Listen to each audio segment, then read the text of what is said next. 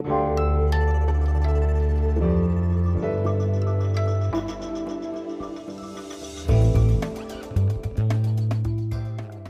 Politikteil, der wöchentliche Politik-Podcast von Zeit und Zeit Online. Nämlich genau in jetzt zehn Sekunden. Die Spannung steigt und der Countdown läuft. Die Prognose der Forschungsgruppe Wahlen. Ja, liebe Hörerinnen und Hörer, die Spannung steigt. Was Sie eben gehört haben, war der Gong zur ersten Hochrechnung am Abend der Bundestagswahl.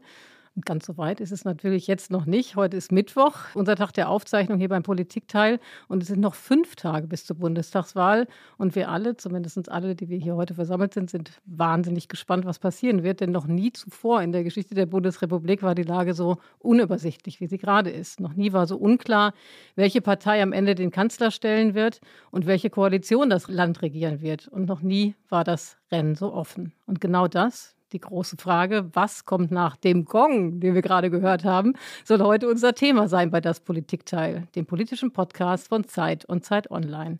Jede Woche diskutieren wir hier eine Stunde lang ein Thema und in dieser Woche dreht sich natürlich alles um die Wahl.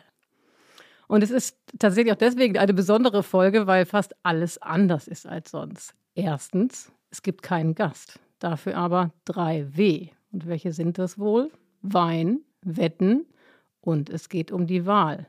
Jetzt ist dein Moment, Heinrich. Zweitens, Ein Moment? Ja, na klar. Ach so, ah, okay, okay. Zweitens, wir sitzen das erste Mal in der Geschichte von Das Politikteil überhaupt gemeinsam in einem Raum, was mit Corona zusammenhängt. Wir haben nämlich gestartet in der Woche, Wow. Das war der Wein. Das kam ein bisschen so, spät, aber jetzt ist ja, er da. er kam richtig Schiefers gut. Teil Riesling von Markus Molitor. Das war der Werbeblock, Werbeblock, liebe Hörerinnen und Hörer. genau. So, ich komme zum dritten Teil, warum das hier heute alles sehr besonders ist. Wir moderieren nämlich heute zu viert. Und das ist haargenau ein einziges Mal vorgekommen, nämlich zur Weihnachtsausgabe. Da saßen wir aber nicht in einem Raum, sondern haben uns digital zusammengeschaltet wegen Corona. Jetzt müssen wir uns aber erstmal vorstellen. Also, ich fange jetzt mal unhöflich an. Mein Name ist Iliana Grabitz. Ich bin Politikchefin von Zeit Online in Berlin. Ich bin Tina Hildebrand, ich bin Chefkorrespondentin der Zeit in Berlin und ich bin Wechselwählerin. Und ich bin äh, Marc Prost, ich bin einer der Politikchefs der gedruckten Zeit, ebenfalls aus Berlin. Und ich darf nicht mehr sagen, dass ich die bessere Hälfte von Heinrich Wefing bin. Hier sitzt nämlich Heinrich Wefing. Ich bin Politikchef der gedruckten Zeit in Hamburg und meine bessere Hälfte ist natürlich Tina. Tut mir leid, Marc. Oh. Oh. Damit waren wir nur noch drei. Ich finde, ich bin ein bisschen leer ausgegangen hier, aber gut. gut also dann eigentlich, so dann muss ich ja jetzt sagen, oder ich möchte dann an dieser Stelle sagen, dass du meine bessere Hälfte bist, weil normalerweise moderieren wir ja zusammen und Tina und Heinrich moderieren zusammen. Aber heute zu viert das erste Mal in diesem Raum und man merkt schon, es sind Spannungen und mhm. Schwingungen. Wir sind alle nervös vor es der Wahl. Das ist aufregend, genau, oder? So ein kleiner Downer hier zu Beginn. Nee, es ist wie Weihnachten. Deswegen machen wir auch diesmal wieder zu viert. Es kommt eine ganz große Bescherung auf uns zu. Und über die sprechen wir jetzt. Ja, genau. Und äh, Tina, du hast ja gerade gesagt, du bist Wechselwählerin. Das fand ich auch eine besondere Art der Einführung und der Vorstellung ja, von ich oute selber. mich gleich, also bis, bevor es rauskommt. Da habe ich aber nochmal eine Frage, weil es ist ja so, dass ganz viele Leute in diesem Jahr Briefwahl gemacht haben. Wie sieht das bei euch so aus? Ich habe keine Briefwahl gemacht, aber ich habe am Tag, an dem wir aufzeichnen, auch noch nicht gewählt gehabt. Also ich gehe am Sonntag ins Wahllokal, ganz normal in Hamburg, bei mir in die Schule um die Ecke. Und bei dir, Tina?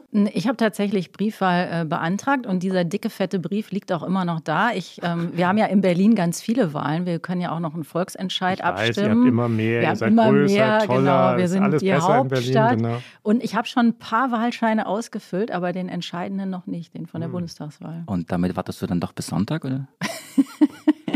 bis Montag. genau. Bis wann kann man den Brief eigentlich oh, abschicken? Oh, oh, oh, noch keine Fachfragen bitte zu Beginn. Wir sind noch in der lockeren Plauderei. Nee, nee, ähm, nee, nee, das wird schon noch amtlich äh, ordnungsgemäß äh, abgewickelt. Im mhm. Ernst, bis wann muss man das einschicken? So, dass der Brief am Wahltag da ist, heißt es. Also eigentlich muss er ja dann am Samstag da sein. Be Genau, wollte gerade sagen, dann muss er pünktlich, pünktlich da sein. Und Marc, wie ist das bei dir? Ich mache es auch Sonntag. Ich glaube auch in der Schule wie Heinrich, also nicht in der gleichen Schule wie Heinrich, aber ich glaube, alle gehen irgendwo in Schulen oder Kindergärten oder Volkshochschulen. Selbe oder gleiche Schule? Ach, jetzt komm. Da bin ich auch drüber gestolpert, Heinrich. Ich spüre Spannungen. Ich spüre Spannungen an diesem Tisch. Aber was Sie jetzt nicht sehen können, liebe Hörerinnen und Hörer, der Heinrich und ich, wir sitzen nebeneinander. Also wir tauschen dann ab und zu so ein paar Fußtritte aus hier hm. unter dem nee, Tisch. Eigentlich sind das wir hier Händchen so. halten. Achso, ne? normalerweise. Ja, aber wie gesagt, das mit der besseren ja, Hälfte komm, wollen wir heute lassen. Wir kommen ich irgendwie in den falschen Tonfall rein. Ich war mal Wahlhelfer. Nee. Doch. Ich war mal Wahlhelfer. Mit 18, 19 war ich Wahlhelfer, wurde mehr oder weniger zwangsverpflichtet damals. Ähm, und das Interessante ist, wenn du mal Wahlhelfer gewesen bist, du wirst es nie wieder los. Warum? Ähm, naja, weil ich glaube, weil es wahnsinnig wenig Wahlhelfer gibt und die wirklich dann dich im Grunde dazu bringen und fast schon zwingen, bei jeder Wahl dabei zu sein. Ich konnte diesem Wahlhelfer sein. Ich war mit 18, 19 das erste Mal Wahlhelfer. Ich konnte dem nur entgehen, indem ich nach Hamburg geflüchtet bin, zur Zeit. Okay. Umgezogen. Aber in diesem Jahr wäre es ja naheliegend gewesen, weil da hätte es ja im Gegenzug eine Impfung gegeben, ne? Hier in Berlin. Oh, ja, ja. Wenn er das gewusst hätte, ja. Ne, der Schwarm. Hätte, Wie in Berlin kriegt man eine Impfung, wenn man Wahlhelfer ist? Ne? Nee, man, ich dachte, man kriegt einen Döner, wenn man sich impfen lässt. Ja, und eine Impfung obendrauf, vielleicht noch eine so, Bratwurst. Oder du kriegst einen Döner, wenn du Wahlhelfer bist. Mir wird schwummrig. Okay, aber jetzt muss ich auch noch sagen, was, genau, ob ich schon gewählt habe. Das zählt euch wieder gar nicht. Ne? Also Doch. ich gehe auf jeden Fall nicht in die Schule, sondern ich gehe in die Kirche zum wow. Wählen. Das wollte ich mal festhalten. Und ich gehe auch am Sonntag, nicht im Anzug und mit Krawatte, wie mein Vater das immer getan hat, aber ich gehe gern dahin. Ne? Ich würde zum Beispiel niemals Briefwahl machen. Aber gut, das lassen wir jetzt mal so stehen. Mhm. Du gehst gerne hin, warum? Ja, also, ich, ich finde einfach, das ist ein total schöner Gang ins Wahl Wahllokal. Ich weiß auch, mm. früher habe ich irgendwie meine Eltern dabei begleitet und ich kann nur einfach, einfach Bauchgefühl. Mm. Ne? Mhm. Mache ich gerne. Mm. Und jetzt begleiten deine Kinder dich. Ja, und die erste darf auch schon mal wählen hier in Berlin. Mhm. Ja, ach so, in der Schule, ne? Genau, ja, meine Tochter auch. Genau. Und Marc nimmt ja gerne seinen Hund mit, ne? Ich wollte meinen Hund mitnehmen, aber ähm, den durfte ich nicht mitnehmen. Ich keine Ahnung, vielleicht, also mein Hund kann nicht lesen und nicht schreiben. Ähm, also er hätte auch nichts irgendwie ausplaudern können, aber die Wahlhelfer in dem Wahllokal, in dem ich wählen wollte, haben gesagt, Hund geht nicht. Habe dann überlegt, wie hätte ich reagiert damals, als ich Wahlhelfer war. Aber ist das eigentlich so ein bisschen einmal Wahlhelfer gewesen sein? Ist das so ein bisschen wie, wie heißt das bei in der Katholik? Nein, Ministrant oder? Äh oh, es ist ja, aber das ist ein anderes dunkles Kapitel meiner. Du auch? ja, aber das war's. Darüber reden wir dann nach der zweiten Flasche Wein und am Ende dieses Politikteils. Okay. Da haben wir uns schon mal offenbart, Marc, wenn du dich erinnerst. Stimmt, das heißt, der Heinrich hat die Folge nicht gehört. Genau. Oh, jetzt tritt er mich Nein. unter den Tisch. Ich habe die gehört. Ich wollte dich dann noch mal reinlaufen lassen. ja, ja, ja. Nein. Vielleicht sollten wir noch sagen, dass wir hier am Tisch zu viert sitzen. Wir haben uns gerade vorgestellt. Aber was ganz toll ist, an unserem Tisch sitzt heute auch Carlotta. Carlotta Wald, die uns immer bei den Recherchen und den Tönen hilft. Und sie sitzt uns gegenüber. Und das ist ganz toll. Hallo Carlotta. Hallo, hallo. Und deswegen sitzen wir zu fünft hier. Deswegen sitzen wir eigentlich zu fünft hier, ja. und wenn wir jetzt ganz genau sind, wenn genau. wir jetzt super genau sind, dann sitzt hier auch noch Wenzel von den Pool Artists. Genau. Werbung. Die fünf reichsten Männer haben ihr Vermögen seit 2020 verdoppelt. Zugleich sind fünf Milliarden Menschen ärmer geworden. Im Podcast Entwicklungssache spricht Entwicklungsministerin Svenja Schulze mit Expertinnen wie Sera Baltinijik von Oxfam über die Hintergründe und Ursachen. Wie kann Reichtum auf der Welt gerechter verteilt werden? Was bedeutet das für uns in Deutschland? Erfahre mehr. Entwicklungssache. Jetzt überall da, wo es Podcasts gibt.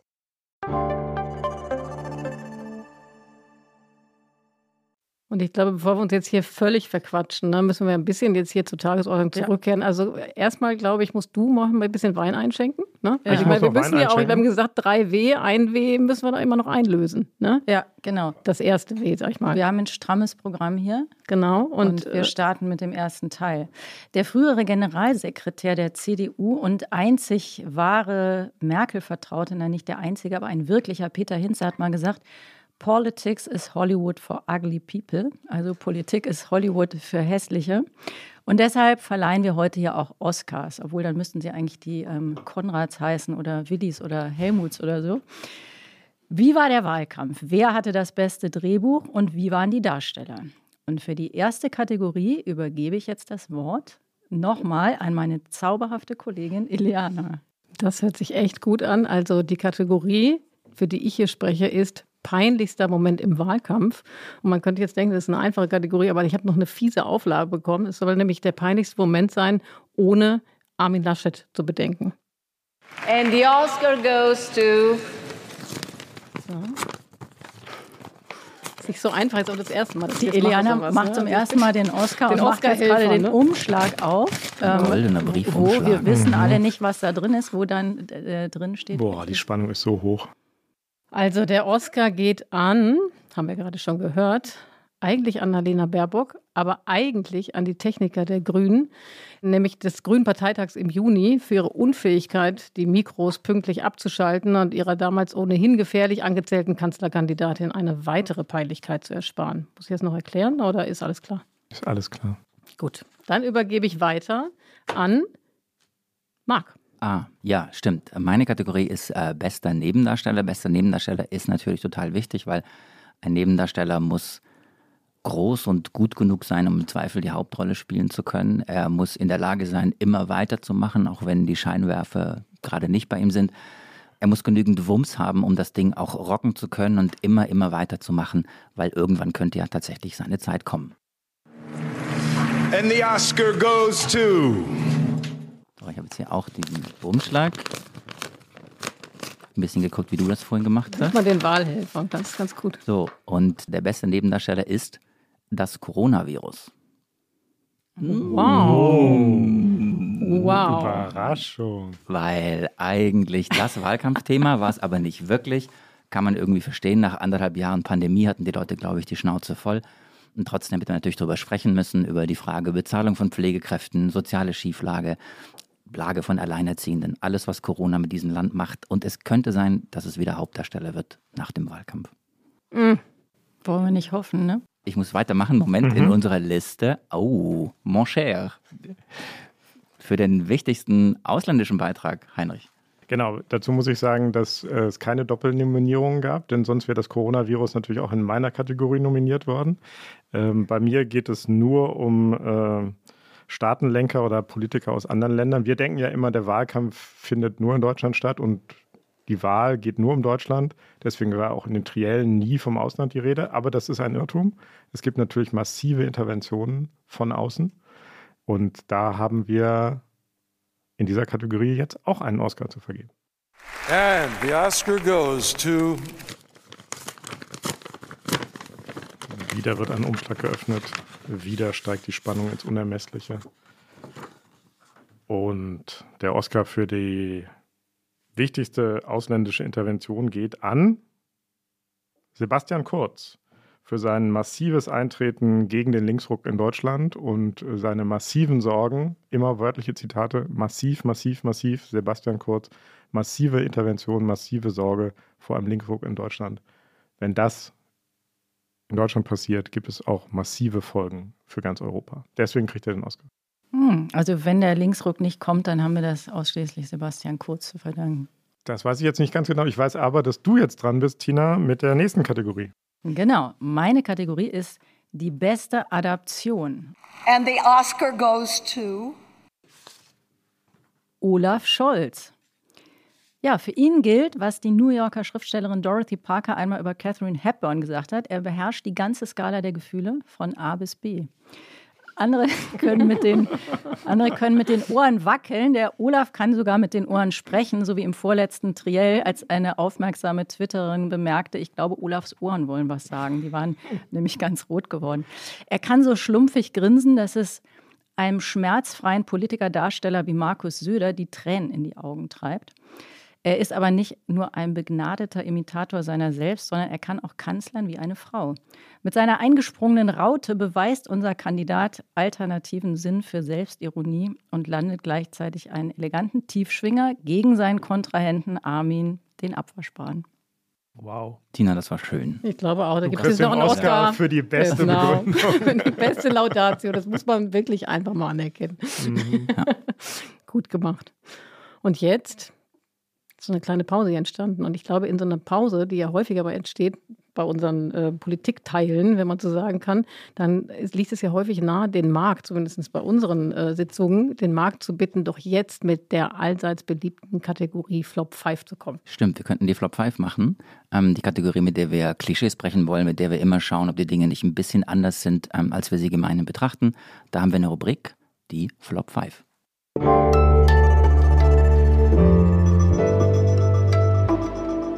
Flop 5. So, es geht darum, fünf Bullshit-Punkte zu benennen, fünf Dinge, die man einfach nicht mehr hören kann, fünf Dinge, die einem so richtig auf den Zeiger gehen. Und da wir heute nicht nur das erste Mal zu viert sind, sondern das erste Mal auch zu fünft, würde ich sagen, Carlotta, fang du an und was ist deine erste, dein erster Flop? Was geht dir so richtig auf den Keks?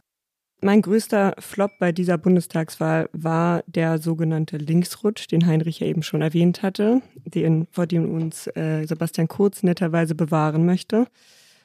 Und genau, die Union zückt und wedelt mit den roten Socken, warnt vor diesem Linksrutsch, äh, während Nazis auf Plakaten fordern, die Grünen zu hängen, die AfD stärkste Kraft in Sachsen ist und Hans-Georg Maaßen Bundestagskandidat in Thüringen ist. Und deswegen glaube ich, ist das der größte Flop. Der erste Flop, mhm. also der Linksrutsch, der nicht stattfindet oder vor dem vergeblich gewarnt wird, egal ob aus dem Ausland oder aus dem Inland. Genau. Heinrich, der zweite Flop. Mein Flop in diesem Wahlkampf ist die Wirklichkeit. Also das Beschwören der Wirklichkeit. Sag. Naja, es wird in vielen äh, Reden und auch in vielen Kommentaren immer gesagt, die Wirklichkeit. Und dann wird daneben die Realität der Politik gestellt. Häufig im Zusammenhang ähm, mit dem Klimawandel. Die Wirklichkeit der Klimakatastrophe erfordert bestimmtes politisches Handeln. Und ich glaube, das ist ein bisschen zu kurz gedacht oder jedenfalls ähm, taugt es nicht richtig für den Wahlkampf. Denn zu der Wirklichkeit gehört halt nicht nur die Realität des, der Klimakatastrophe, sondern zur Wirklichkeit gehört eben auch, wie die Bevölkerung darauf reagiert, wie die Menschen darauf reagieren. Ähm, Follow the Science ist so ein bisschen eine Abwandlung davon. Ähm, und dabei wird häufig ein bisschen ausgeblendet, Follow the Science heißt dann immer, folgt nur der Naturwissenschaft. Aber natürlich muss man, wenn man die Klimakatastrophe bekämpfen will, auch den Sozialwissenschaften folgen, der Psychologie, ähm, den historischen Wissenschaften. Also, was mich stört, ist so zu tun, als gäbe es einen bestimmten Ausschnitt der sogenannten Wirklichkeit. Und wenn man nur die betrachte, ergebe sich daraus von selbst, welche Politik zu machen ist. Und das halte ich für einen Kurzschluss und eine Phrase, die ich nicht mehr hören kann. Und hast du das Gefühl, der Satz ähm, hat seinen Zenit schon überschritten oder ist er noch ganz ähm, wirkungsstark? Ich glaube, er ist nicht mehr ganz frisch. Er taucht aber immer noch recht häufig auf, jedenfalls in meiner Wahrnehmung. Ähm, und es wird eben immer der Gegensatz aufgemacht zwischen der Realität die von der Politik nicht erkannt wird. Manchmal in so einer bisschen wählerbeschimpfenden Weise gibt es auch die Variante, dass die Leute halt zu blöd sind, die Wirklichkeit zu erkennen und richtig daraufhin abzustimmen. Ich glaube, es ist noch präsent. Du nicht? Ja, doch. Ähm, aber mir geht es so ähnlich wie dir. Ich finde das auch so ein bisschen ähm, diktatorisch auch, weil ja natürlich die Wirklichkeit, also erlebt ja dann doch jeder irgendwie doch ein bisschen anders. Und zu sagen, es gibt eine Wirklichkeit und das ist meine und alle anderen sind falsch, finde ich auch immer ein bisschen engen Zugang. Und unsere Wirklichkeit besagt, dass wir ein bisschen auf die Tube drücken müssen, was das Tempo angeht, weil ich glaube, trotz dieser sensationellen Sonderfolge haben wir nur eine Stunde. Der dritte Flop, Iliana. Mein Flop sind die Wahlkampfberater. Die Wahlkampfberater? Mhm, genau. Ich glaube ja, dass die Wahrheit ist, dass, äh, dass die Grünen und auch die CDU so abgeschmiert sind und so stark an Zuspruch verloren hat, dass das eben nicht in erster Linie oder nur mit den Kandidaten zu tun hat, sondern oder mit den Kandidatinnen oder der Kandidatin, sondern mit den Beratern. Nach meinem Dafürhalten fehlten einfach Leute, die sich trauen, den eigenen Kandidat mit dem Auge des Feindes zu betrachten. Ja? Wenn du das nämlich gemacht hättest oder wenn sie das gemacht hätten, dann hätten sie Annalena Baerbocks Lebenslauf gecheckt, ihre Nebenverdienste ähm, überprüft und kopierte Stellen in ihrem Buch herausgefunden und vielleicht hätten sie auch früher verstanden, dass äh, sie, so empfinde ich es zumindest, sich in der Rolle der ähm, Nicht-Kanzlerkandidatin, sondern vielleicht Aspirantin für einen guten Ministerposten sehr viel wohler fühlt als eben in der Rolle als Kanzlerkandidatin. Und wenn wir dasselbe nochmal durchspielen bei, mit Blick auf Armin Laschet, dann hätte jemand, der ihn eben mit den Augen des Feindes angeschaut hätte, ihn nicht im Schlafwagen Richtung Kanzleramt geschickt, wie, es ja, wie sie es ja erst versucht haben, äh, haben oder ihm, wie wir es jetzt gesehen haben, bei diesem zweiten Triell war es, glaube ich, mit dieser Wind of Change-Metaphorik, dieser skurrilen, da eben die letzten Worte sagen lassen. Und sie hatten sicherlich mit, nicht mit großer äh, Treffsicherheit immer Szenerien gewählt, in der er als Loser aussehen musste. Ne? Das war, du, du meinst, dieser Müllhaufen, der war nicht so? Nicht ganz so gut beispielsweise, ja. Und ich glaube auch, dass ähm, jetzt nochmal, um auf Laschet äh, zu sprechen zu kommen, glaube ich einfach, dass ein großer Fehler darin bestand, dass ähm, keiner eigentlich ganz genau weiß, wer ist dieser Laschet eigentlich, den wir da jetzt wählen. Ja? Ist es jetzt wirklich dieser manchmal etwas tollpatschige, manchmal etwas aggressive alte weiße Mann? Oder ist es eben der, äh, der, der Laschet, der, ähm, den wir kennen aus dieser, in Anführungsstrichen, Steigerrede, als es eben um die Wahl zum CDU-Vorsitzenden ging, ne? also wo man so eine ganz andere Seite, eine viel weichere Seite äh, gesehen hat, die er, glaube ich, auch ganz gut ausspielen Die aber wahrscheinlich auch inszeniert war von den Beratern, oder? Na klar, aber ich glaube einfach, es ist nicht kongruent. Aber ja? Sag nochmal wegen Annalena Baerbock, weil das hört man ja tatsächlich und, und ihr alle kennt sie ja auch, ähm, weil du sagst, das waren die Berater, die sie dazu gebracht haben, das Buch zu schreiben und viele Dinge zu tun. Ich meine, musst du am Ende nicht einfach sagen, egal was der Berater sagt, ich schreibe dieses Buch nicht? Also kommt es am Ende Berater hin oder her nicht dann doch wieder auf die Kandidatin und den Kandidaten selbst an? Das stimmt, aber ich wollte auch nicht darauf hinaus, dass sie es nicht hätte schreiben dürfen. Aber ich glaube, ihr hat ein Stab gefehlt, der eben antizipiert hat, was dann tatsächlich passiert ist. Dass nämlich natürlich Journalisten und Journalistinnen das würden flöhen und sich auf alles wie die Geier stürzen würden, äh, was es eben an möglichen Fehlern zu entdecken gäbe, um eben diese tolle Geschichte, die sie am Anfang auch einfach mitgebracht hat, äh, dann doch wieder zunichte zu machen. Ich weiß, Marc will auf die Tube drucken, aber ganz kleine Ehrenrettung vielleicht doch noch für die Wahlkampfberater oder vielleicht hat der Scholz gar keine Wahlkampfberater, aber es geht doch perfekt auf, oder? Das stimmt. Er sagt nichts oder er sagt nur sehr äh, wenige konkrete Dinge. Er zeigt keine Emotionen, abgesehen davon, dass er ab und zu mit den Ohren sprechen will. Ähm, so, also da ist doch irgendwie Inszenierung, Kandidat, Kampagne, alles to in totaler erfolgreicher Konkurrenz, oder? Ich denke manchmal mehr Glück als Verstand, oder? Ich meine, er profitiert, profitiert, ja vor allen Dingen von den Schwächen der anderen. Du würdest also die Wahlkampfberater generell abschaffen? Nee, ich habe ja mit Absicht tatsächlich die beiden, die beiden ah, genannt, ne? okay. also von okay. den beiden Parteien. Gut, und ob er profitiert oder mehr Glück als Verstand, darauf kommen wir ja im, im dritten Teil unserer, unserer Diskussion hier, nämlich dann auf die Frage, wie geht es eigentlich aus? Wie glauben wir, dass es ausgeht jetzt. und was passiert so? und jetzt? Du aber erstmal nee, dran, du. Marc. Ich bin dran. Ja. Gut, mein Flop ähm, ist der Satz, wir werden sie noch vermissen ähm, über Angela Merkel. Und ich muss sagen, ich, ähm, ich sage das nicht, weil ich, also ich habe nie zu denen gehört, die gedacht haben, Merkel muss weg oder so. Ich finde, sie hat wirklich große Verdienste in den 16 Jahren erworben, aber ich finde das prophylaktisch, weinerlich, unemanzipiert und irgendwie mutlos. Und wer so spricht, hat im Grunde auch Merkel nicht verstanden. Denn Merkels, also eine ihrer herausragenden Eigenschaften war eigentlich, dass sie komplett ungerührt über jede Schwelle der Veränderung hinweggeschritten ist. Und das war ja auch eine ihrer bemerkenswertesten Eigenschaften als konservative Politikerin. Und deswegen finde ich diesen Satz nicht gut. Und außerdem guckt der Marc gerade so, als wäre das auch sein Flop gewesen. Absolut, ich werde gerade Opfer meiner eigenen Eitelkeit. Äh, liebe Hörerinnen und Hörer, wir haben davor, davor hat Carlotta gesagt, wollen wir uns nicht einmal kurz sagen, welche Flops ihr habt? Und ich habe hier groß getönt, als die Mikros noch nicht an waren. Das brauchen wir nicht, das funktioniert auch so. Und jetzt stehe ich ohne Flop da. Vielleicht hast du eine andere Begründung. Ja, also. ähm, Nee, ich habe kein, ich habe vielleicht noch, ich, ich kann tatsächlich eine Aussage. noch einen Flop ausleihen? Ich ja, komm, komm, ich bin, Achtung, Marc ist Nein, wir machen das, leih mir bitte einen Flop und ich versuche eine Begründung zu finden. Also pass auf, hm, es gäbe noch den Flop, ähm, Impfen ist ein patriotischer Akt.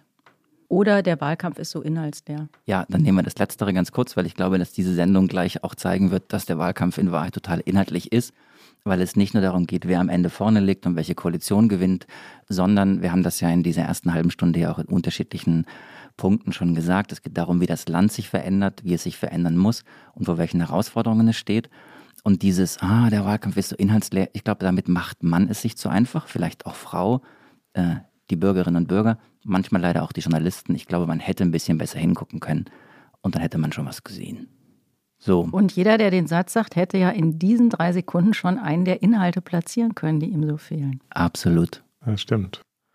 Super, damit sind wir jetzt in der Kategorie durch. Jetzt kommen wir zum nächsten Block. Ähm, wir haben uns überlegt, wie können wir denn nach vorne gucken. Äh, jetzt haben wir auf den Wahlkampf zurückgeguckt, aber die wahnsinnig spannende Frage ist natürlich, was passiert am Sonntag 18.01 Uhr und in den Tagen danach. Und darüber wollen wir uns jetzt Gedanken machen, gemeinsam, so ein bisschen spekulativ, nein, nicht nur ein bisschen spekulativ, sondern sehr spekulativ. Wie geht es weiter in den nächsten Tagen, Stunden, Wochen, Monaten womöglich der Regierungsbildung, ähm, der innerparteilichen Machtkämpfe, je nachdem, wie die Ergebnisse sind. Und ähm, dazu haben wir uns als Form überlegt, jeder von uns bietet eine Wette an oder stellt eine Wette was macht man mit Wetten? Man stellt sie in den Raum? Nein. wir legen sie auf diesen Tisch, an dem wir jetzt alle gemeinsam sitzen. Und ähm, wir legen uns fest bei einer ganz konkreten Frage. Und ähm, wir haben verschiedene Wetten vorbereitet. Ich zücke mal die erste, ohne Umschlag, einfach so. Und ich bitte um eure Wetteinsätze für folgende Frage. Wählt Lindner, wenn er vor der Alternative steht, entweder die Ampel oder Jamaika? Also ganz kurz der Hintergrund. Möglicherweise braucht es drei Parteien für eine, die nächste Regierungsbildung. Und das könnte nach Lage der Dinge entweder die SPD mit, der, mit den Grünen und der FDP sein, Ampel, oder es könnte unter Umständen sein die CDU mit der FDP und den Grünen. Und in beiden Fällen müsste sich Christian Lindner entscheiden für das eine oder für das andere. Was sagt ihr? Das müsste man eigentlich an der Stelle noch fast so eine Art Unterwette oder Unterpunkt äh, einführen. Also typische Politikjournalisten Antwort auf so eine Wette ist immer hängt ab von.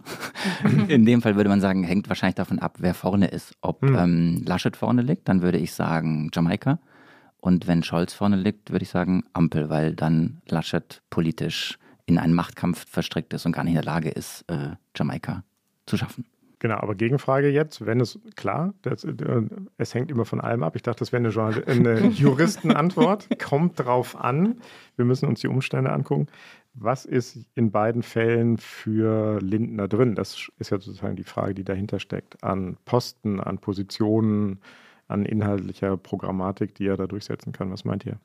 Ja, ich fand es ja nicht so unplausibel, ähm, dass die Ampel für ihn attraktiver sein könnte, weil der Preis sozusagen höher ist, den er da erzielen kann, weil es ihm schmackhafter gemacht werden muss. Weil im Grunde ist ja die Ampel sozusagen Rot-Grün plus FDP, also ungeliebtes Bündnis aus Sicht der FDP, während das andere, kann man so sehen, ein schwarz-gelbes Bündnis wäre für die Grünen dann das Schwierigere. Und ich finde es nicht so unplausibel, dass Lindner, der ja offensichtlich Finanzminister werden will, das ist ja auch ein extrem wichtiger Posten, dass das für ihn schon sehr attraktiv sein könnte in, in einer Ampel.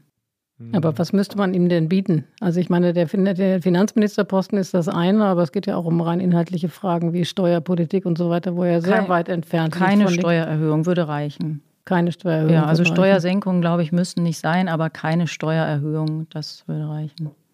Aber wenn wir jetzt so ein bisschen da ins Eingemachte reingehen, einerseits hat Lindner ja das Problem, dass er nicht so möglicherweise nicht richtig zocken kann, weil er schon einmal ein Sondierungsgespräch bzw. eine Koalitionsverhandlung gesprengt hat, als er vor vier Jahren die Chance hatte, Jamaika zu bilden. Da hat er irgendwann äh, die Tür zugeschlagen und den berühmten Satz gesagt, lieber äh, nicht regieren als schlecht regieren. Es gibt jetzt viele Leute, die sagen, vor dem Hintergrund dessen, dass er diese Karte schon einmal gezogen hat, kann er nicht nochmal aussteigen. Wie plausibel findet ihr das? Also, dass es, er nicht nochmal die den ultimativen Einsatz hat, für so Verhandlungen äh, einfach aus der Verhandlung auszusteigen. Ich halte das für sehr plausibel. Ich glaube auch, dass er das tatsächlich diese Karte, also dass er alles tun wird, damit es dazu nicht nochmal kommt. Und eigentlich im Moment, also man weiß natürlich, wir wissen ja nichts, wie es am Ende wirklich rausgeht, ja. aber es sieht ja so aus, als ob er das Zünglein an der Waage sein könnte. Und ich glaube, dass er da auch äh, Spaß haben könnte, das tatsächlich auszureizen. Das ist lustig, das ähm, hätte ich bis vor vielleicht anderthalb Jahren auch gesagt, als die FDP immer noch dramatisch unter dieser geplatzten Verhandlung litt mhm. und die Umfragewerte schwach waren und auch seine Popularität niedrig so stark, wie die FDP jetzt dasteht, hat sich meine Wahrnehmung ein bisschen gedreht. Ich glaube, er hat einmal gezeigt, dass es eben kein Selbstläufer ist. Er hat vielleicht die falsche Formulierung gewählt und auch den falschen Zeitpunkt, dass er Jamaika verlassen hat. Aber er hat gezeigt, ähm, es kommt auf alle drei an. Was nicht funktioniert in so einer Dreierverhandlung ist, dass zwei im Grunde miteinander verhandeln. Das waren damals die Schwarzen und die Grünen. Und die FDP, die hatte man irgendwie schon im Sack. Das war ja die Idee. Nein, man kann so eine Verhandlung auch platzen lassen. Also das liegt jetzt wiederum auch als Drohung auf dem Tisch. Und das, glaube ich, bedeutet für alle drei, die in welcher Konstellation auch immer versuchen müssen, zusammenzukommen, dass es eben im Unterschied eben zu allen anderen Koalitionsverhandlungen in der Bundesrepublik davor kein Selbstläufer ist. Man kann Verhandlungen auch verlassen. Mhm, vor allem, wenn man danach nochmal verhandelt und ähm, eine Alternative hat. Ne? Das war ja damals auch der Fall. Es gab eigentlich keine richtige Alternative, außer der großen Koalition, die es dann geworden ist. Aber jetzt gibt es ja mehrere. Deswegen käme es ja auch auf die Reihenfolge zwei. an. Also ja. er könnte, mhm. glaube ich, die Sache vielleicht beim ersten Mal platzen lassen aber nicht zweimal.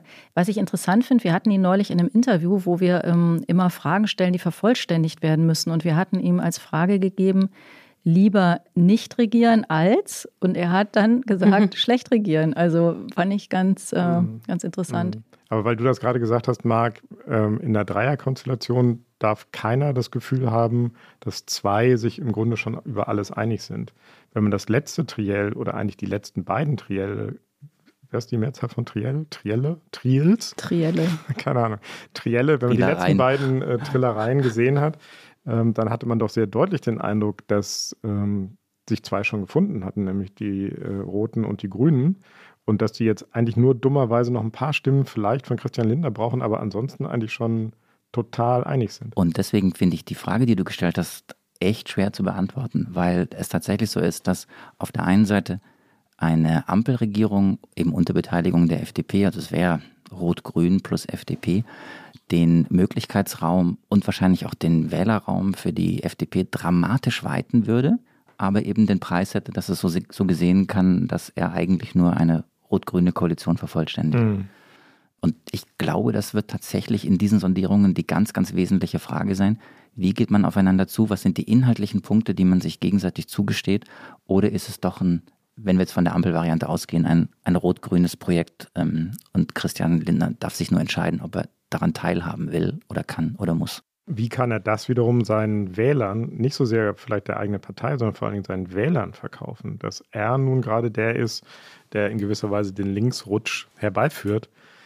Ausgerechnet Christian Lindner, der, ähm, der Türöffner für, für Rot-Grün plus ein bisschen liberal. Das finde ich schwer, zumal glaube ich, die FDP-Wähler und die Grünen-Wähler so habituell so weit voneinander entfernt sind wie kaum andere Wählergruppen. Andererseits könnte er genau mit dem Argument sagen, er verhindert den Linksrutsch. Ne? Also er ähm, geht mit rein und die FDP passt, passt auf die anderen auf. Genau. Und er würde auf die Art und Weise verhindern, dass halt eben ne, die Wirtschaft den Bach runtergeht und dass er halt irgendwie die, ne, er würde die ganzen Ängste der Konservativen noch in irgendeiner Weise versuchen im Zaum zu halten. Also das mhm. könnte er, glaube ich, auf die Art und Weise könnte er die Brücke schlagen. Ne? Ich glaube, das ist ein tough sell, würde ich sagen. Aber Absolut. Also ist die Frage, wie wahrscheinlich Rot-Rot-Grün ist. Ne? Also ja. ich glaube, wenn das auf der anderen Seite der Waagschale liegt, dann äh, kann das auf einmal ganz anders aussehen und dann kann das vielleicht doch ganz gut verkaufen. Naja, oder gerade nicht und sagen, naja gut, dann sollen es die Linken halt richtig untereinander ausmachen und ich will damit nichts zu tun haben. Mhm. Weil Iliana gerade die Urangst der Konservativen angesprochen hat, da könnte ich eine Wette zu anbieten. Na, dann mal los. Mach mal. Ähm, die Urangst der Konservativen ist ja, den Kanzler nicht mehr zu stellen ähm, und auf Platz zwei zu landen. Also tatsächlich, Scholz geht vor Laschet durchs Ziel. Ist nicht ganz unwahrscheinlich, wenn man sich die Umfragen anschaut. Also wäre die Frage, weil das ist im Augenblick die Option, in, die in der CDU ja diskutiert wird, man kann auch von Platz zwei aus äh, Kanzler werden. Laschet könnte selbst ähm, Kanzler werden, wenn Scholz am Ende vorne liegt. Oder andersrum, Laschet ist vorne und Scholz versucht, eine Ampel zu bilden von Platz zwei. Also lange Rede, kurzer Sinn, die Frage oder die Wette ist, funktioniert es vom zweiten Platz aus, Erster zu sein? Was glaubt ihr? Geht das? Ich würde sagen, man kann, aber Armin Laschet kann nicht. Also Olaf Scholz. Der arme Armin Laschet kriegt hier auch wieder in dieser Sendung echt ganz schön einen. Auch mit, ein bisschen äh, leid für ihn, aber ja. es wäre natürlich für die Union, wäre das, ähm, du hast es ja gesagt, der Verlust, der wäre so wahnsinnig groß, dass man das schwer als Sieg darstellen kann. Während natürlich eine SPD, die von 15 Prozent kommt, das als, was es ja auch ist, ein gigantisches Aufholmanöver und vor allem gibt es ja da einen Trend dann, ne, der, der ein positiver Trend ist, werden könnte. Meint ihr das auch? Geht nicht? Also zunächst mal glaube ich, wie Tina sagt, man kann, hat es ja auch schon gegeben, immer wieder in der Geschichte der Bundesrepublik. Ähm, ich glaube, die sozialliberale Koalition hatte nur einmal ähm, Platz 1, die SPD. Und ansonsten lag immer die CDU, CSU vorne und trotzdem äh, wurde Helmut Schmidt Bundeskanzler. Also das geht schon. Ähm, ich glaube, es hängt sehr davon ab, wie nah der zweite Platz am ersten ist. Also wenn es irgendwie 24,5 zu 24,2 ist, dann kann man das schon ähm, von der zweiten Platzierung aus versuchen. Ich glaube auch, dass es Armin Laschet dann versuchen würde, ähm, weil es die einzige Chance ist, dass der komplette Absturz für ihn sich fortsetzt, dass er auch die Parteiführung verliert. Also der Versuch, eine Koalition zu bilden, selbst wenn man knapp nur auf dem zweiten Platz gekommen ist, ist, glaube ich, die einzige politische Option, die Armin Laschet überhaupt noch hat. Und das würde er mit Sicherheit versuchen. Allein schon, um Jens Spahn, Markus Söder oder wer auch immer sich warm läuft, ihn abzulösen, ähm, auf Distanz zu halten. Aber jetzt verkompliziere ich das Ganze oder ähm, lenk den Fokus weg von Laschet auf Olaf Scholz. Bei Laschet sind wir uns wahrscheinlich alle vier, alle fünf äh, sehr einig, aber die Frage ist, könnte Scholz vom zweiten Platz aus, wenn es wirklich nur so ein kleiner Nudge ist, den die CDU vor der SPD legt, könnte Scholz vom zweiten Platz aus eine Ampel machen? Weil da würde das, was du ja gesagt hast, nicht gelten. Man würde bei der SPD keinen tiefschwarzen Balken sehen, der am Wahlabend im Fernsehen nach unten geht, sondern die SPD wäre erstaunlich stark. Und Scholz könnte sagen, der Zuspruch der vergangenen Wochen und Monate ist in Wahrheit der Wählerauftrag und der lautet Ampel unter meiner Führung, auch wenn ich nur Zweiter geworden bin. Iliana, was meinst du? Ich halte das für durchaus ein recht realistisches äh, Szenario, oder? Also ich meine, gerade aufgrund dessen, was Tina und Heinrich vorher gesagt haben. Absolut. Da kommt es dann wieder auf Lindner an, in Wahrheit, ne? Da kommt es total auf Lindner an, ja, glaube ich auch. Und ich glaube, es hängt auch ein bisschen davon, also hängt dann wieder von allem, von äh, hat Scholz in diesem Szenario, das du jetzt beschreibst, nur die Option, die Ampel zu bilden oder hätte er auch noch die Option, vielleicht Rot-Rot-Grün zu bilden? Ähm, und ich glaube, beides könnte man ja auch miteinander verbinden ähm, als parallele Sondierung. Ich würde aber auch sagen, es wäre für Scholz leichter von Platz zwei eine Koalition zu bilden, viel leichter als für Laschet in der umgekehrten Situation. Das wäre, glaube ich, auch deswegen leichter, weil er viel länger darauf hingearbeitet hat. Im Grunde war das ja das Szenario, mit dem Scholz in die Wahl gegangen ist. Also sie sind ja mit den 15 Prozent losgestiefelt mhm. und haben ja gar nicht unbedingt selbst gewusst, ob das wirklich gelingt, diesem Anspruch, den sie da in die Welt gesetzt haben, stärkster zu werden, ähm, ob das klappt und hatten von vornherein ja diese Idee, man kann, man kann auch als Zweiter das ähm, schaffen. Und ich glaube, der hat da schon so einige Fühler auch ausgestreckt mhm. und sich Gedanken gemacht. Aber du hattest es ja schon gesagt, es kommt dann sehr auf die FDP an. Und ich glaube, es wird dann noch schwerer, da sind wir wieder bei dem, was wir eben besprochen haben, für Christian Lindner seinen Leuten zu erklären, warum er in eine Koalition mit dem Zweitplatzierten reingeht, wenn er doch auch in eine Koalition mit dem Erstplatzierten geht. Und der Erstplatzierte ja sein ausgesprochener Wunschpartner Absolut, immer war. Ne? Genau, also. genau. Und dann haben wir im Grunde die Situation, dass es von den Grünen abhängt. Genau, die Grünen, gutes Stichwort. Wir müssen über die Grünen reden, Leute. und kommen zur dritten Wette Diese oder eleganten zur dritten Übergänge, Frage. Wahnsinn. Wahnsinn. Das muss der Wein sein. Absolut. Ja, die Grünen waren ja mal gestartet mit äh, an die 30 Prozent und dem Traum, zum ersten Mal den Kanzler zu stellen, also Koch zu sein und nicht nur Kellner. Und jetzt liegen sie teilweise nur noch ganz knapp vor der FDP. Und die Frage ist, geht es ähm, noch weiter runter oder geht es wieder ein Stückchen rauf? Was sagt ihr? Kommen die Grünen über 15 Prozent oder nicht? Wiederholt sich also das alte grüne Trauma, Sieger in den Umfragen, aber gedeckelt an der Wahlurne? Ich glaube, dass sie das schaffen werden. Äh, ich wäre vor ein paar Wochen wäre ich skeptischer gewesen, aber ich habe den Eindruck, dass jetzt auf den letzten Metern Annalena Baerbock wirklich aufgeholt hat. Ja, also auch äh, wenn man gesehen hat, wie sie eben, hatte ich ja eingangs schon gesagt, bei meinem Flop, glaube ich, war es, wie sie zu ihrer Rolle gefunden hat, konnte auftrumpfen, sie war irgendwie inhaltlich stark. Sie konnte ähm, ja, im Grunde genommen charmant ihre Punkte setzen und hat auch von ihrer Rolle als, als Frau profitiert zwischen den beiden alten weißen Männern. Und ich glaube schon, dass sie damit hat was rumreißen können. Das glaube ich schon. Wie viel Prozentpunkte das am Ende sein werden, das weiß ich am Ende nicht. Aber ich glaube schon, dass es reichen wird. Ja, dass es nochmal einen kleinen Aufschwung ja. gibt. Ja, ich bin schon wieder anderer Meinung. Ich glaube, diese, diese Vierer-Moderation bekommt uns als Duo nicht. Äh, Was machen wir denn da? Ja, irg irgendwann werden wir Wein, wieder zu zweit sein und dann ist wieder alles gut. Ich halte die Grünen für Trainingsweltmeister und ich glaube, sie kommen unter 15, vielleicht sogar tatsächlich unter 14 Prozent. Wollen wir eine Wette machen? Absolut. Müssen wir über den Einsatz sprechen? genau. Tina und ich sind die Zeugen. Also, Flasche Wein vielleicht? Ja. Eine Flasche Wein. Eine Flasche, das ist ein bisschen wenig, ne? Aber es geht um 14 Prozent, come on. genau, wir nehmen also einen 14-prozentigen Wein, oder? Das, oder? Gut. Alles klar. Gut.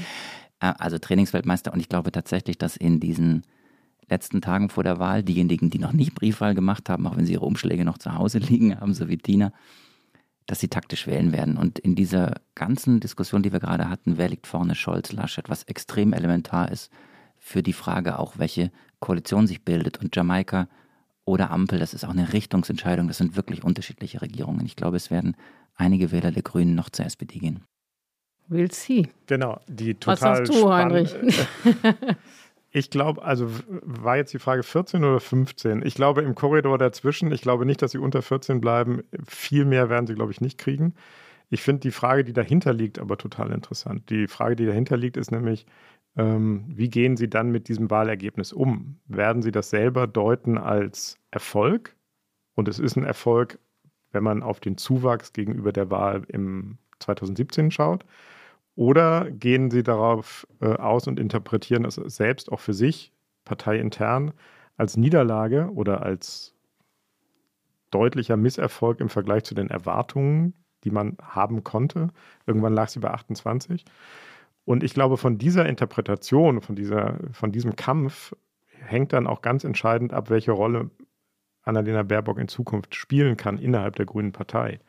Hier greift jetzt wieder die Regel, kommt drauf an, ne? genau wie du sagst. Ich glaube, Habeck würde es eher so interpretieren, dass es kein Erfolg war. Mhm. Und Baerbock würde es eher als Erfolg interpretieren. Wie würdest du es interpretieren, Tina? Als keinen Erfolg. Weil? Ich glaube, weil es einfach, weil man es an den Zielen messen muss. Also es gibt ja Leute, die sagen, das wäre immer noch eine Verdopplung, wenn sie mit 17 mhm. Prozent oder so rauskommen. Aber ich glaube, das ist absolut nicht das, woran sie gemessen wurden, nicht das, was sie sich selbst vorgenommen haben. Und wenn du mit einem Kanzlerkandidaten losziehst, dann kann man das nicht als Erfolg werten. Und würde sich das dann ausmünzen in eine Machtverschiebung innerhalb der Grünen Partei? Ja, das glaube ich auf alle Fälle. Die Frage ist, wie explizit die vorgenommen wird. Also ob, ob das, es ist ja eine Doppelspitze, die wird ja jetzt nicht abmontiert werden äh, zugunsten einer Einerspitze, aber wie explizit das werden wird, das finde ich super spannend. Also hm, eine Frage könnte zum Beispiel sein, wer ist Verhandlungsführer? Oder genau, wer, wer wird Vizekanzler? Das wer wird, Vizekanzler? Ja, also, genau. glaube ich, eine ganz entscheidende Frage dabei sein.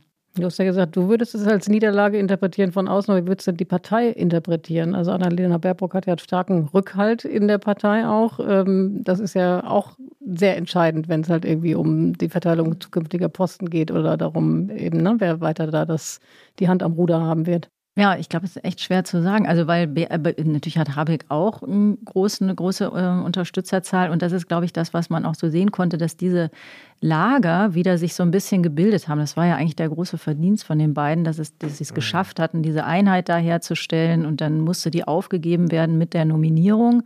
Und seitdem hat sich es doch irgendwie etwas auseinanderentwickelt. Das merkt man schon überall und hört das an Zwischentönen. Und ich kann es nicht einschätzen, wer jetzt da also stärker sozusagen ist natürlich im Moment das Habeck-Lager, weil Annalena Baerbock einfach natürlich diesen, diese Erhoffnung nicht erfüllt hat. Aber kommen wir dann möglicherweise nicht wieder in diese, eine ähnliche Situation wie bei der Nominierung? Also wenn du sagst, und ich glaube, das stimmt, die entscheidende Frage wird sein, wer wird Vizekanzler oder Vizekanzlerin?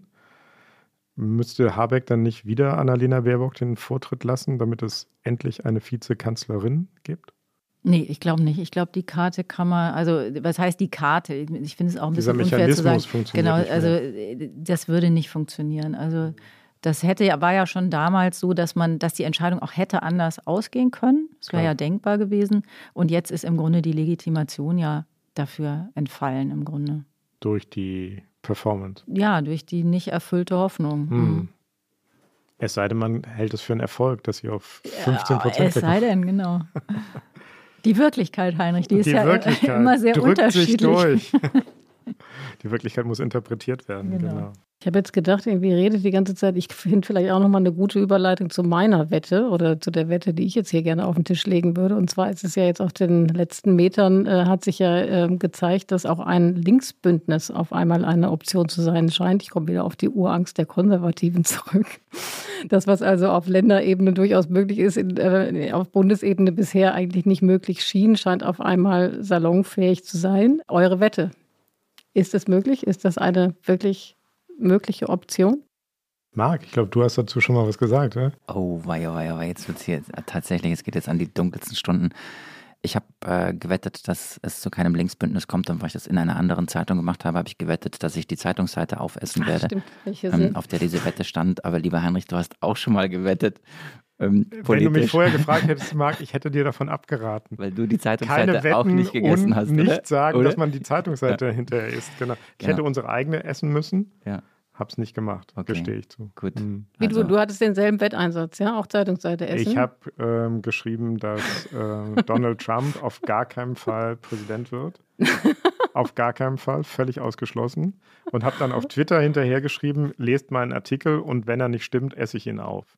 Wow. Es gab dann Forderungen, dass ich bitte das Video äh, auf Twitter stellen soll, wo ich und du hast, hast sie gegessen, ja? Ich habe sie nicht gegessen. Nein, nein, es gibt nein. da drei Journalistenregeln: Never explain, never complain und never esse eine Zeitungsseite auf. Okay. Never ja. eat your own paper. Bisschen gemein, Marc, dass du jetzt da nochmal musste ja, gut, er ist ja selber in Vorleistung, er hat genau. ja selber genau. geschrieben. Aber der ernsthafte Hintergrund... Tagesspiegel essen. Marc hat ja wahrscheinlich recht mit seiner Prognose. Danke, dass du sagst. Das hätte man vielleicht damals bei dir auch äh, gesagt. Das also hätte man drei Tage vorher ganz sicher gesagt. genau, genau. Ich, halt, ich weiß nicht, wie ihr es seht. Ich halte es für kokett. Ich glaube, es ist äh, getrieben von der Urangst der Konservativen und womöglich funktioniert das im Wahlkampf auch als Aktivierungsinstrument. Es ist auch getrieben natürlich vom Wunsch mancher Linker tatsächlich regierungsfähig zu werden, aber ich glaube nicht, dass die SPD sich darauf einlassen würde. Es würde alles kaputt machen. Was würde es kaputt machen? Und wer in der SPD sollte sich dagegen sperren, außer Scholz? Naja, das ist ja die Frage, ähm, halten sich, also das Gespenst in diesem Wahlkampf ist ja Saskia Esken, die immer auftaucht in allen Gesprächen und es immer heißt, also wenn Saskia Esken wirklich erstmal etwas zu sagen hat, dann wird sich zeigen, was die SPD wirklich macht. Und ich glaube. Ist Saskia Esken nicht die überbewertetste Parteivorsitzende in diesem Wahlkampf? Sagen wir es mal neutraler. Ich glaube, es gibt einen Grund, dass sie in diesem Wahlkampf keine Rolle spielt. Und das könnte aber auch mit einem strategischen Kalkül, einer Überlegung zu tun haben, dass diese Linksoption tatsächlich für die SPD aktuell keine ist. Und das hat einfach damit zu tun, dass die Linkspartei, ich halte sie, was Außenpolitik angeht, ähm, was internationale Politik angeht, überhaupt was Bundespolitik angeht, in vielen Teilen finde ich koalitionsfähig.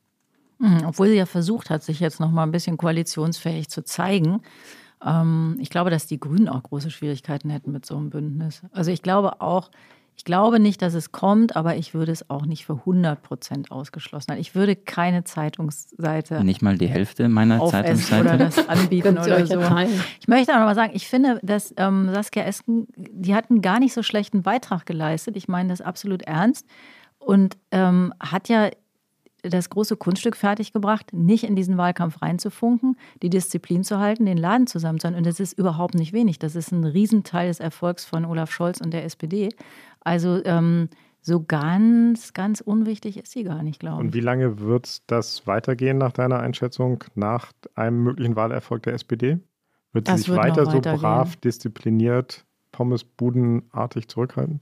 Ich glaube, das wird weitergehen. Ich glaube, diese Idee nach der Wahl flippen die alle aus und da kommen die ganzen linken Sozis raus. Und äh, ich glaube, dass das überhaupt nicht der Fall ist. Die sind alle auch, glaube ich, sehr viel realistischer, als das die CDU immer gerne so darstellt. Und dann wird einfach auch, glaube ich, die die berühmte Macht des Faktischen und die Wirklichkeit wird wieder greifen, Heinrich, und um die Ecke kommen. Mit der Wirklichkeit, da bestimmte komm mir nicht mit der Wirklichkeit, Tina. Aber an dieser Stelle auch nochmal, hängt davon ab, also kleiner Service für unsere Hörerinnen und Hörer, die SPD hat im Dezember noch Parteitag. Und das ist total interessant, nämlich die Frage, ob die Koalitionsverhandlungen bis dahin abgeschlossen sein werden mhm. und in welcher Phase der Koalitionsverhandlungen man ist. Denn ähm, beide Parteivorsitzenden zumindest eine der beiden Parteivorsitzenden möchte gern entweder weitermachen als Vorsitzende oder Ministerin werden, das ist klar. Und ähm, da werden sich auch Macht- und Sachfragen, glaube ich, äh, zeigen. Mhm, spannend. Ich kann mir nicht vorstellen, dass bis Dezember schon alles gelaufen ist. Uh, so, das, ist, das ist die Überleitung. Ja, ja, ja, Danke, Tina. Du machst es mir einfach. Ich wünsche Ihnen und Ihren Familien von Herzen ein frohes neues Jahr. Glück, Gesundheit und Gottes Segen. So, das, das war nicht Saskia Esken. Nee, have a guess. Das war Wir werden sie noch vermissen. Ja, absolut, absolut. Das war also die Neujahrsansprache von Angela Merkel. Ich weiß nicht aus welchem Jahr, das konnte ich jetzt nicht erkennen. Du bestimmt, oder? Nee. nee. Das war nicht die von letztem Jahr, weil da hat, oder naja, es war ja nur ein Satz, aber da hat sie was gesagt über das schwere Jahr und wir haben so ein schweres Jahr und so gehabt. Eine Person an diesem Tisch weiß, aus welchem Jahr sie ist. Ja, es ist das Jahr 2018. Auf keinen Fall 2021, ne? Das hast du sofort gehört. Habe ich ne? gerochen. Hast du gerochen? Ja. Aber warum haben wir das jetzt gehört, Eliane? Ja, genau, Entschuldigung, ich habe mich fast. fast äh, ich äh, brenne vor Neugier. Warum hast du das eingespielt? naja, naja. Also man hätte ja, könnte ja eigentlich meinen, dass in dem Moment, wo eben die, äh, ein neuer Bundestag gewählt wird, dass dann halt irgendwann auch der Abschied der Kanzlerin naht. Aber es sieht ein bisschen so aus, als ob der nicht so ganz nah bevor, kurz bevorsteht. Und auch wir erinnern uns an die letzte Regierungsbildung, die hat relativ lange gedauert wie viele Tage waren es? 171, glaube ich. Und ähm, man kann sich natürlich jetzt die Frage stellen, wird äh, Angela Merkel auch die Neujahr-Ansprache, Neujahrsansprache 2022 halten. Was ist euer Wetteinsatz, Heinrich? Puh, über den Wetteinsatz habe ich mir noch keine Gedanken gemacht, aber ähm, ich würde sagen, ja, das wird sie tun. Ähm, sie wird die Neujahrsansprache auch 2022 halten, möglicherweise sogar 2023. Oh nee. naja, ich habe mal nachgeguckt, ehrlicherweise. Ähm, die letzte Koalitionsbildung in einem sehr netten Nachbarland von uns, in Belgien. 15 Monate nach der Wahl kam endlich eine Koalition zustande. Übrigens auch sehr hübsch. Die heißt da Vivaldi-Koalition oder auch Regenbogen-Koalition. Müssen wir noch dran arbeiten. Sieben Parteien, eine Parteifarbe für jede Jahreszeit. Vivaldi-Koalition? Naja, es gibt ja nur vier Jahreszeiten. Anyway, was ich sagen will. noch Wein. Nimm noch, nimm, nimm noch einen Schluck. Dieser Riesling. Hm.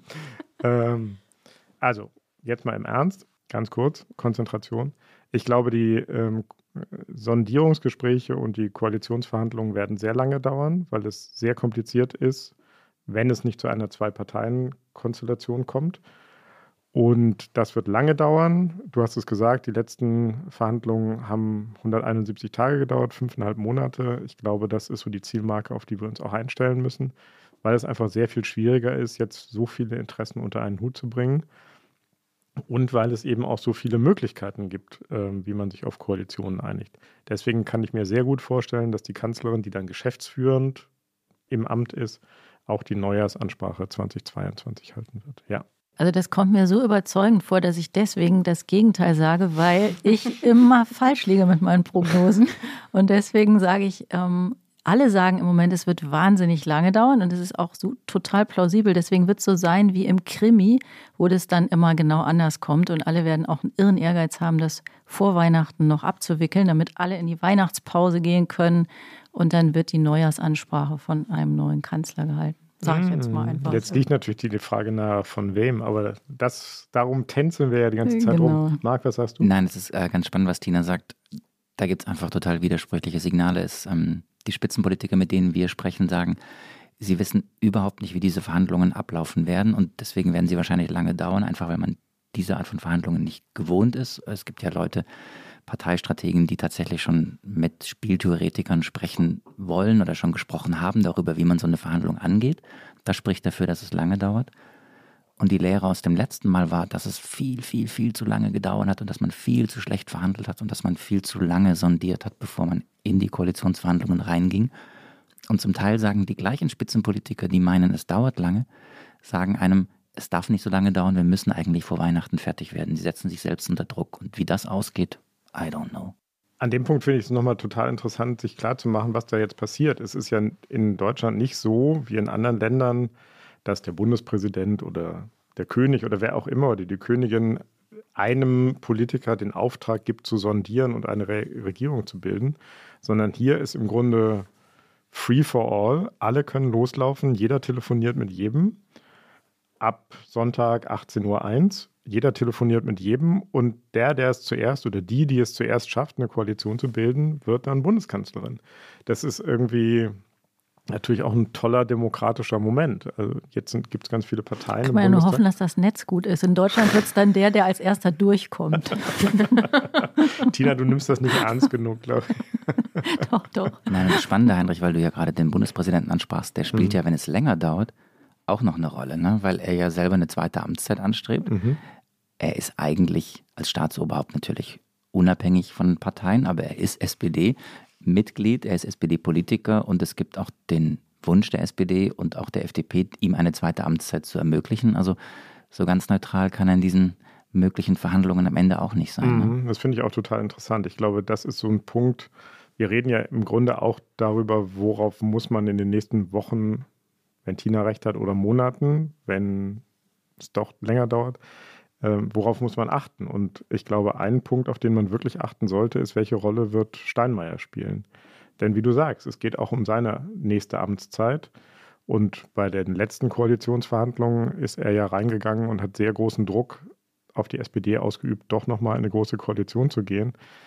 Wenn er wieder so stark eingreifen würde, dann müsste man immer gucken, macht er das zum Wohle des Staates oder macht er das auch mit Rücksicht darauf, dass er gerne wiedergewählt werden möchte und dass er eine Konstellation befördert, die seine Wiederwahl möglich macht? Aber genau deswegen, glaube ich, wird er da gar keine Rolle haben und auch nicht reingehen. Das glaube ich auch. Also ich vermute mal und ich hoffe, dass er sich da sehr, sehr stark zurückhalten Also nicht wird. nur genau deswegen, du weißt es besser nicht, auch weil verfassungstechnisch seine Anwesenheit nicht erforderlich ist, wenn es irgendwie Verhandlungen gibt. Aber ähm, ich glaube, das wäre auch ein Grund, absolut nicht auf den Plan zu treten. Mhm. Ja, aber es gibt einen Moment, und das war das tatsächlich beim letzten Mal, als ähm, die Jamaika-Verhandlungen geplatzt waren und ähm, er dann auch sanften Druck ausgeübt hat, auf die SPD doch bitte eine große Koalition zu verhandeln. Ähm, der Bundespräsident kann auch ähm, einen Kandidaten oder eine Kandidatin nominieren für die Wahl im Bundestag. Aber das war ja, weil keine Regierungsbildung möglich schien. Genau, aber das, also das so wäre an das Szenario, Punkt dass müsste man es erstmal kommen. Genau, dass Genau, man an erstmal monatelang verhandelt. Genau, dann, genau, genau. Und da sind wir dann wirklich jetzt in total unklaren Gewässern. Wir nehmen ja einfach so an, dass es relativ glatt gehen wird. Es wird Sondierungen geben und es wird Koalitionsverhandlungen geben und man einigt sich. Und nach ein paar Wochen, Tinas Modell, oder nach ein paar Monaten, Ileanas und mein Modell, gibt es dann einen neuen Kanzler und dann geht die Legislaturperiode los und in vier Jahren wählen wir wieder. Das muss ja aber gar nicht so sein. Es kann ja auch sein, dass wir zum ersten Mal vielleicht eine Minderheitsregierung bekommen. Oder es könnte sein, dass so eine Koalition gar nicht vier Jahre durchhält. Wieso komme ich da drauf? Weil in vielen anderen Ländern, wo wir so ein Parteiensystem haben, wo es nicht mehr zwei große und ein paar kleine gibt, genau das die Regel ist. Und wir kommen jetzt in einen Bereich, wo das vielleicht auch die Regel sein wird, weil wir ganz viele 15 bis 20 Prozent Parteien bekommen. Und ich glaube, das macht das Regieren schwieriger, das macht das Koalieren schwieriger und das macht es auch unwahrscheinlicher, dass man immer durch die vollen vier Jahre einer Legislaturperiode durchkommt. Hm, Das macht auch das Beobachten dann für uns schwieriger. Nee, das macht es viel aufregender. Auf, aufregender, aber auch schwieriger. Das stimmt. Ganz herzlichen Dank ähm, für diese wunderbare Diskussion. Ich, war super. Ich glaube, wir machen das jetzt immer, oder? Einfach zu vier, zu, Zu fünf, fünf. zu sechst eigentlich. Mit Wenzel. Mit Wein. Mit Mit drei Wein, W. Mit Wein und aber Wenzel. keine Gäste mehr. Wir quatschen einfach vor uns hin. genau. Einfach nur in der eigenen Na, Blase. aber wir können doch tatsächlich jetzt jede Woche gucken, ob die Wetten, also wie die sich entwickelt haben. Das könnte Mhm. jetzt. Genau, genau. Hoffentlich hat die einer Ich fürchte, dokumentiert. das werden unsere Zuhörerinnen und Hörer übernehmen, uns an unsere Wetten, Fall, unsere genau. Misslungen zu Liebe erinnern. Zuhörerinnen und Zuhörer, erinnern Sie sich bitte an unsere Wetten und erinnern Sie sich daran, dass wir falsch gelegen haben. Genau. genau, Und und wer was aufessen muss. Guten Appetit. Genau, und dann können wir anschließen, dass wir uns natürlich bedanken bei allen, die, die uns jetzt zugehört haben. Und wer Lob oder Kritik oder Anmerkungen oder irgendwelche Bemerkungen loswerden will äh, bezüglich unserer Wetten, der kann äh, schreiben an daspolitikteil.zeit.de. Und in der nächsten Woche sind wir gleich zweimal da, oder? Mhm. Nämlich, es wird eine Sonderausgabe geben am Montag, äh, die dann auch beim Livestream auf Zeit Online ausgestrahlt werden wird, am äh, Montagmorgen um 8 Uhr. Und dann wird es zum Ende der Woche noch eine reguläre Folge mit Tina und Heinrich geben. Und Genau, den Livestream- Livestream machten Iliana und Marc. Marc und Mit ich. einem tollen Gast, sehr früh, schon in der Woche, am Montag. Herr Fried Münkler wird uns besuchen und wir werden gemeinsam sprechen, direkt ein paar Stunden, nachdem wir dann wissen, wie die Wahl ausgegangen ist und wir wahrscheinlich noch immer ganz wenig wissen werden. Die eine Wette kann man dann schon kontrollieren, ob Baerbock über 14 oder 15 Prozent Absolut. gekommen ist. Alle anderen sind, glaube ich, noch dann offen, oder? Mhm. Hatten wir darum den, den Wein gewettet? Ja, Shit. kannst am Samstag Gleich schon mal ein- einkaufen gehen. Hm. Na Genau. gut. Und was mit den Tassen? Nee, wir haben ja alle eine, oder? Sollen wir uns Wir gegenseitig haben eine alle Tasse Tassen schenken? im Schrank, Oder? genau. Aber wir müssen uns bedanken. Wir müssen uns vor- unbedingt also, bedanken. äh, vor allem bei äh, Carlotta, die uns auch in dieser Ausgabe wieder mit Tönen und in dem Fall auch mit der richtigen Jahreszahl versorgt hat, weil sie wusste eben, dass die Neujahrsansprache 2018 war. Und, einem Flop. Und einem Flop. Und einem Flop. Und wir, wir haben alle Carlotta heute das erste Mal gesehen. Live. Ah nein, nicht Bis wir alle. einen. Tina kannte sie schon. Genau, ich kannte Also wir kannten schon. uns bislang wirklich nur aus dem Video und heute das erste Mal live an diesem Tisch und das muss auch wiederholt werden. Das alles, muss unbedingt oder? wiederholt werden. Und Carlotta hat Und total gefeiert werden. klaglos unseren ganzen Quatsch, den wir hier geredet haben, ertragen. Immer freundlich geguckt. Und wir bedanken uns bei den Pool Artists, ähm, heute äh, vor allem bei Wenzel. Und wir bedanken uns bei den Kollegen von Zeit Online, bei Pia, bei Ole, bei Monia, alle, die uns äh, unterstützen und die möglich machen, dass das Politikteil jede Woche auf Sendung geht. Und es gibt einen Fanshop im Politikteil. Da können Sie die Tassen kaufen, die wir alle schon haben. Die Adresse lautet shop.spreadshirt.de slash Zeit-Podcast. Und irgendwann rappe ich das noch. Und ich frage mich, ob es je jemand ausprobiert hat, ehrlich gesagt, das einzugeben. Das kann doch nicht mal jemand mitschreiben. Ich habe es gemacht. Wirklich? Ja, ich habe es gemacht und habe ja gesehen, was ist. Da gibt es ja irre Sachen in diesem Fanshop. Es gibt auch Schürzen, ne? Es gibt Schürzen, es gibt T-Shirts, es gibt äh, Babylätzchen. Genau. Es gibt atmungsaktive T-Shirts. Definitiv. Das ist ganz wichtig für Tina. Aber nur für Männer gibt es Nur für die. Männer, ja. Ja. Mhm. Nee, aber wir müssen wirklich mal umstellen. Also wir haben jetzt noch ein paar Tassen im Schrank, weil wir, weil wir ein paar geordert haben für unsere Gäste. Aber wenn die weg sind, dann können wir umstellen auf. Ich bin dafür T-Shirts. Wir sollten auch ja. die Aufnahme immer in T-Shirts machen, im Politikteil T-Shirts, oder? Das wäre cool. Mhm. Genau. Carlotta verzieht das Gesicht und stellt sich uns gerade im T-Shirt vor. Ich glaube. Also. Gut. So, und jetzt ja. ne, ah, müssen wir uns noch verabschieden. Prost, würde ich sagen. Ja, und Tschüss, müssen wir sagen. Und Tschüss. Tschüss. Tschüssle und Prost. Tschüss. Yes.